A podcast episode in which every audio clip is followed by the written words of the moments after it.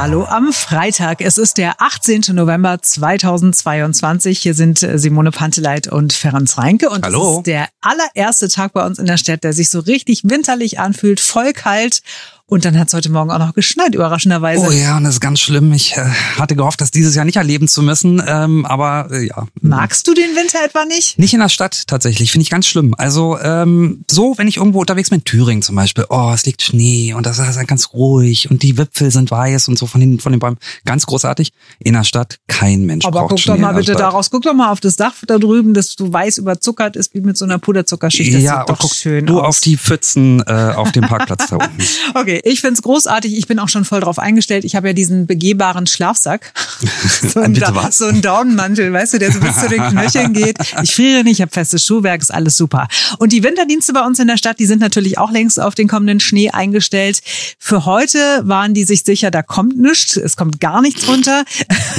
Und als unser Berlin-Reporter Henry Parzufall vorhin da war, da stimmte das auch noch. Ja, ausgerückt ist hier heute Morgen noch niemand, aber Geschäftsführer René Rehag ist bei mir und naja, steckt mitten in den Vorbereitungen. Was fällt denn heute an bei Ihnen? Ja, die Vorbereitungen sind so gut wie abgeschlossen. Äh, Die Fahrzeuge sind alle bereit, äh, gewartet und auch vorgeladen. Die Mitarbeiter sind äh, geschult, haben auch schon ihre Proberunden gedreht, damit sie wissen, was sie im Winter tatsächlich zu tun haben. Insofern sind wir im Moment gut gerüstet. Jetzt habe ich schon gesehen, hinten, es gibt ja drei größere Haufen mit Streugut quasi. Wie lange kommen Sie denn damit durch? Also wir rechnen immer nach Einsätzen und da rechnen wir bei 15 Volleinsätzen. Das heißt, äh, wenn alle Fahrzeuge raus waren, äh, dass dieses Streugut, was wir da haben, für 15 Einsätze reicht. Und wir haben aber dann einen direkten Lieferanten aus Thüringen, der uns relativ schnell auch wieder nachliefert. Große Frage ja jetzt gerade in der Zeit bei allen Thema Spritpreise und vor allem auch Verfügbarkeit von Sprit. Wie ist das bei Ihnen? Wie lange kommen Sie hier durch? Gut, also wir haben äh, einen relativ kleinen Vorrat an Spritreserven, die wir hier vor Ort haben, weil wir uns an den normalen öffentlichen Tankstellen bedienen. Dort haben wir Rahmenverträge, aber die Sorge ist natürlich da, wenn Sprit rationiert wird, wenn Schwed äh, nicht mehr ausreichend äh, Berlin mit Sprit versorgen kann. Da sind wir im Moment in Kontakt mit dem Berliner Senat. Äh, da haben wir aber noch keine konkreten Zusagen, dass wir dort äh, Sonderrechte bekommen, damit wir unsere hoheitlichen Aufgaben der Schneeräumung hier auch äh, ordnungsgemäß ausüben können. Ja, und damit natürlich im Winter hier keiner ausrutscht. Ja, ansonsten Sit Situation ganz gut. Streugut ist da, Personal ist da, muss nur noch Schnee kommen.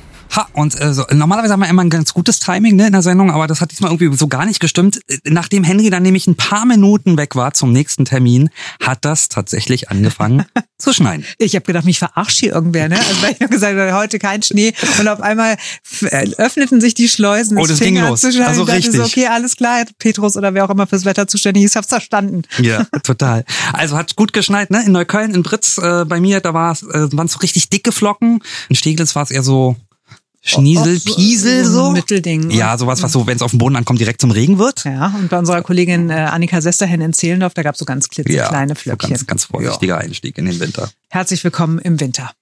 So, und äh, herzlich willkommen zurück ähm, zum Empfang. Es, es läuft wieder beim Mobilfunk, äh, nachdem es gestern ja bei vielen gar nicht lief tatsächlich und immer mehrere Stunden. Ich hatte auch das Problem, ich dachte erst, huch, was ist los? Muss ich bei meinem Mobilfunkanbieter anrufen? Immer nur einen Balken empfangen und natürlich haben in der Zeit fünf Leute angerufen, die was wollten. Ständig sind die Verbindungen unterbrochen worden.